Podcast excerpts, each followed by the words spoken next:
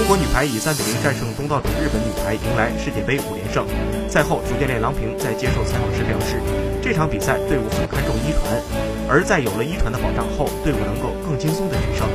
全队在这场比赛进攻全面开花，在接发球方面表现不俗，队伍对对手的了解很透彻，包括每一轮对手主要进攻队员的技战术以及线路都准备得很充分。郎指导说，日本队有出色的防守，而且全场观众，所以我们知道在打得很纠结的时候，大家一定要心静，要专注于比赛。面对下一站横滨站的比赛，郎指导表示，真正的考验还在后面，我们要全力以赴。